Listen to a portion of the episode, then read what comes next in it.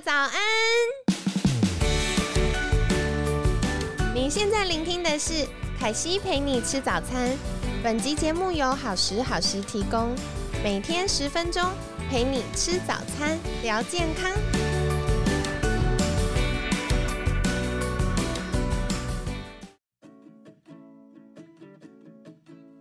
嗨，欢迎来到凯西陪你吃早餐，我是你的健康管理师凯西。今天呢，很开心邀请到凯西的好朋友，希望之星叶北辰，智商心理师。北辰早安，凯西早安，各位听众大家早安。早，今天是星期三嘞，觉得一个礼拜在过真的好快哦。然后星期三我们就要来聊聊大家最。在意跟困扰的话题，就失眠啦。那失眠，有些人是觉得哎入睡困难，有些人说没有啊，我就是嗯沾了枕头就睡着，可是半夜会起来尿尿，或者是半夜会一直做梦，甚至做那种醒来早上醒来都还会非常记得的梦。那有些人是一大早。清晨就会突然醒来惊醒这样子，然后以为睡过头啦，或者是什么东西没交啊。我也想请教北辰，就是，嗯，在以前服务客户的经验当中，有没有人是为了睡不好来咨商啊？哦，有啊，这个其实蛮常见的。真的？那很多时候是，应该是说，呃，睡不好不是睡不好，只是他遇到的困难。浮现的副作用，就是因为某个困难而让他其中有好多状况，其中一个状况是睡不好。嗯，对，这个是比较常见的。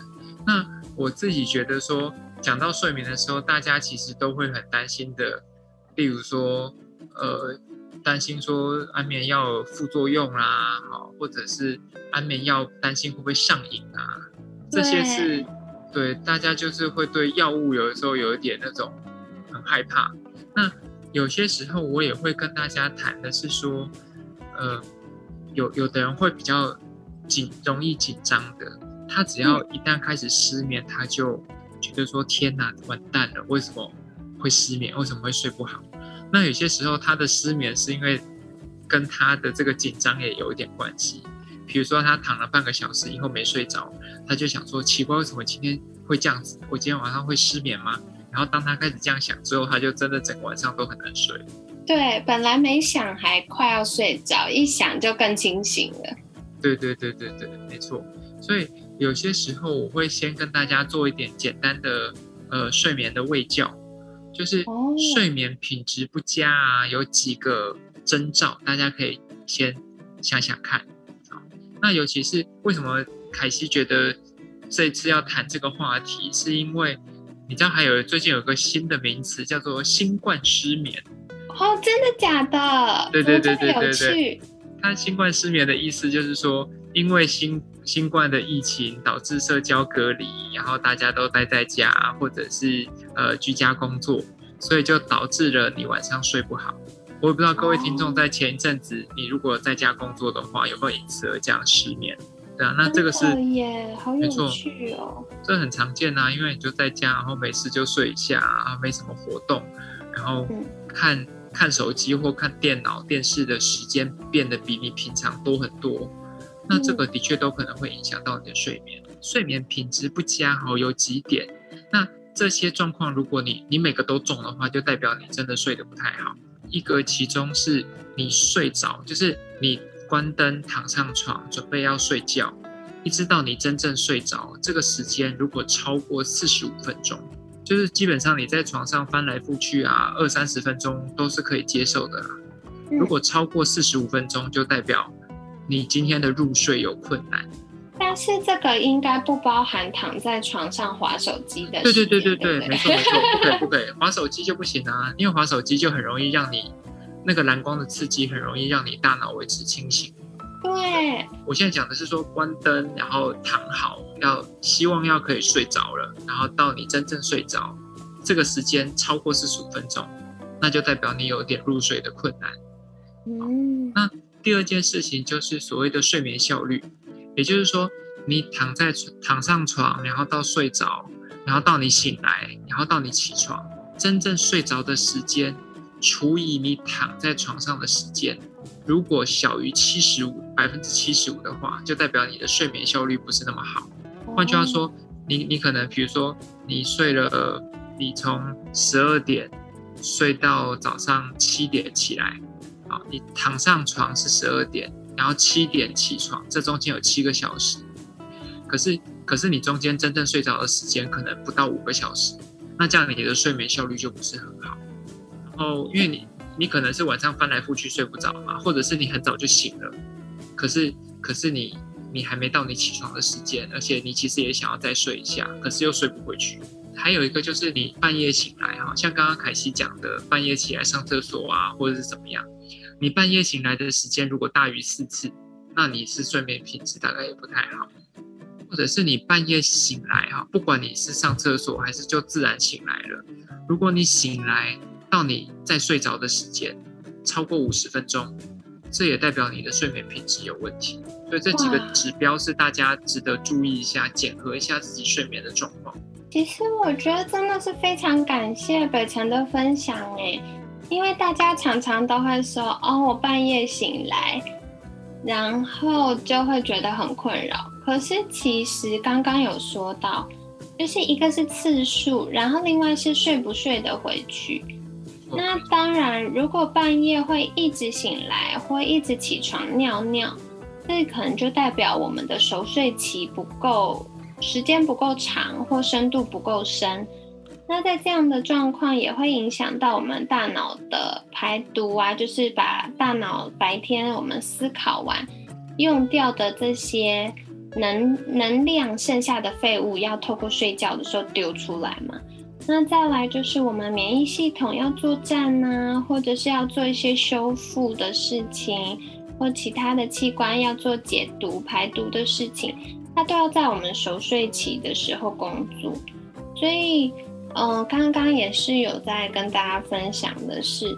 如果要睡觉了，躺在床上就不要一直在划手机，因为蓝光会影响到我们生长激素跟褪黑激素的分泌，然后也会影响到我们睡眠熟睡的时间跟深度。那如果入睡就是从躺到床上到真正睡着超过四十五分钟，或者是偷偷躺在床上的时间。跟在睡觉的时间比例上，就是低于百分之七十五，或半夜醒来超过四次等等，这些都是很重要的指标。那特别是如果醒来之后要再睡回去的时间超过五十分钟，那这些就是可以比较跟医生或者是咨商师说：“诶，我睡眠品质不好。”所以大家可以再观察一下自己的状况。接下来还想要再请教，就是我们从小都有听过一个改善失眠的，算嗯大家都知道的方法嘛，绝招就是要数羊。可是我好多学生跟我说，他越数越清醒呢。而且数一数，比如说都快睡着，然后突然漏数了两只，完了要从头数就醒来了。心理师的经验呢？我我其实一直我觉得很好奇，就是数羊到底是怎么数？对他们就一只羊、两只羊、三只羊，然后数数。我学生超可爱，他跟我说他数到八十九的时候，他就数错了。然后他也不确定他到底有数到还没数到，然后就在纠结到底有数到还没数到的时候就醒了。那你看这很好玩，很多时候就是有的时候是我们的思绪反而让我们睡不着。其实睡眠是非常有趣的，睡眠是唯一一个我们无法用意志力可就是强求的的事件。哦，就是我们没办法说我很努力，现在很用力要让自己睡着。一定不会有人办到，对，反而是越努力越睡不着。没错，你你通常要进入某一个，有点像是你要让自己的状态放松到一个地步，睡眠自己来找你，不会是你用力去找睡眠。所以讲到数羊这件事情啊，其实刚刚在那个开始之前也有跟凯西在聊。其实我个人认为，数羊这件事情为什么当初会有这个策略呢？其实是为了帮助脑袋放空。大家可以想想，如果你的失眠啊，你今天睡不着，是因为脑袋一直在跑啦，担心小孩啊，啊，担心工作啊，啊，明天那个报告啊，哎呀，好紧张哦，明天要要做什么事情啊，哎呀。接下来又要回到办公室工作了，好不容易一个多月都没有没有在那边道路上去塞车，明天就要开始。然后小孩子到底什么时候可不可以送到安亲班？到安亲班会不会突然又开始三级警戒？然后我们又要再重来一次？这些东西，这些思绪会让你睡不好。嗯，的确。所以属羊的时候，你不会想到这些东西。哦，对耶。对。这其实有点像是我们讲说，它有一点，我用一些东西去填充你的脑袋，让你在这个时间流上，你的脑袋都不会想东想西。所以其实一只羊、两只羊、三只羊，那我我自己觉得说，与其数羊啊，我最常教个案做的方法是数呼吸。哦，数呼吸很简单，你就是吸气、吐气。好，那你可以数自己的呼吸，比如说。吸气、吐气，这样是一，所以就是吐气的时候，你心中默念一，然后吸气、吐气的时候，心中默念二。或者是你觉得这样数也很麻烦的时候，你干脆在心中就直接默念吸气跟吐气。就你吸气的时候，你心中想的就是吸气；吐气的时候，心中想的就是吐气。那这个其实效果是一样的，就是帮助你的大脑不要想东想西。那有些时候，你你可以不用默念，你可以用身体的感官知觉，比如说，你可以把注意力放在胸口，所以吸气的时候，好像觉得胸腔就会鼓起来，或者是觉得肺肺部觉得好像鼓鼓胀胀的，然后吐气的时候，觉得胸口比较轻松。那有些人会。呼吸的时候，他是肚子的起伏比较明显。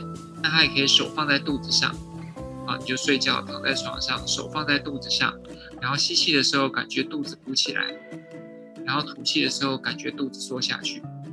就是你你不用想别的东西，你就一直把注意力放在肚子的起伏，放在胸口的起伏，这样就够了。所以这些就是我觉得，如果你。晚上会睡不着，然后觉得有点苦恼的时候，这个是非常有用的技巧。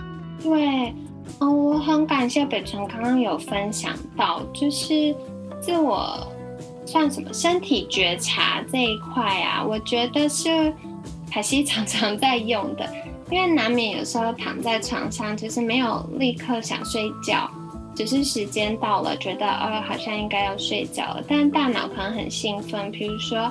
嗯，可能刚在念书啊，或开完会啊，或者是跟朋友交流完啊，然后大脑都还在转转转的时候，真的会有点亢奋。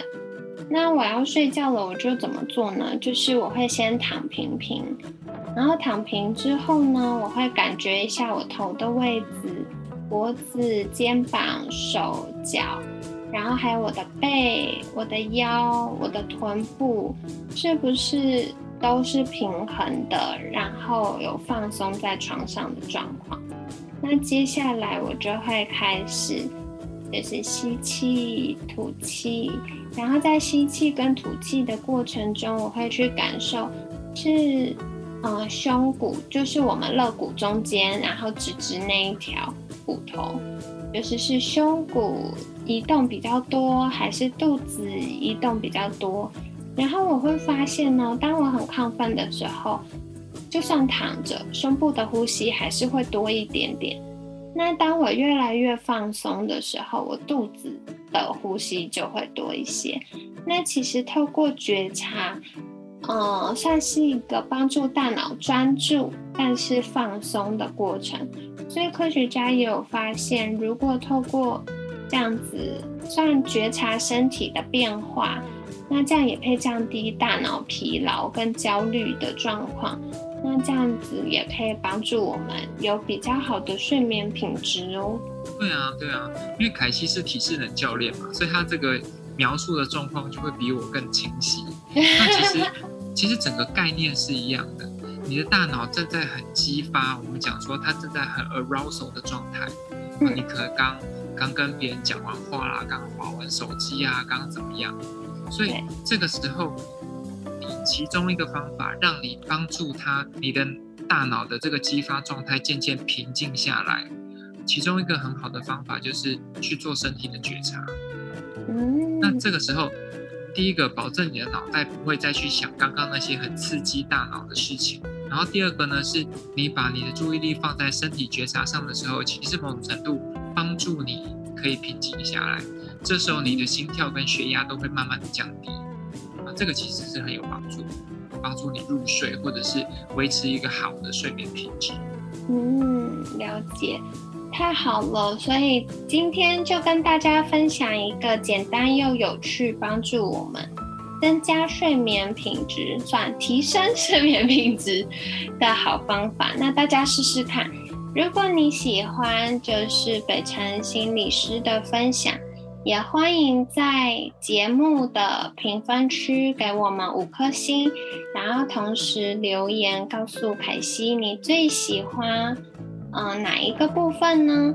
那当然也可以邀请你，就是做了这样子的尝试之后，告诉我你的睡眠品质有没有比较好，或者是你在进行这个吸气、吐气，然后观察自己身体变化的过程，你有什么样的感受呢？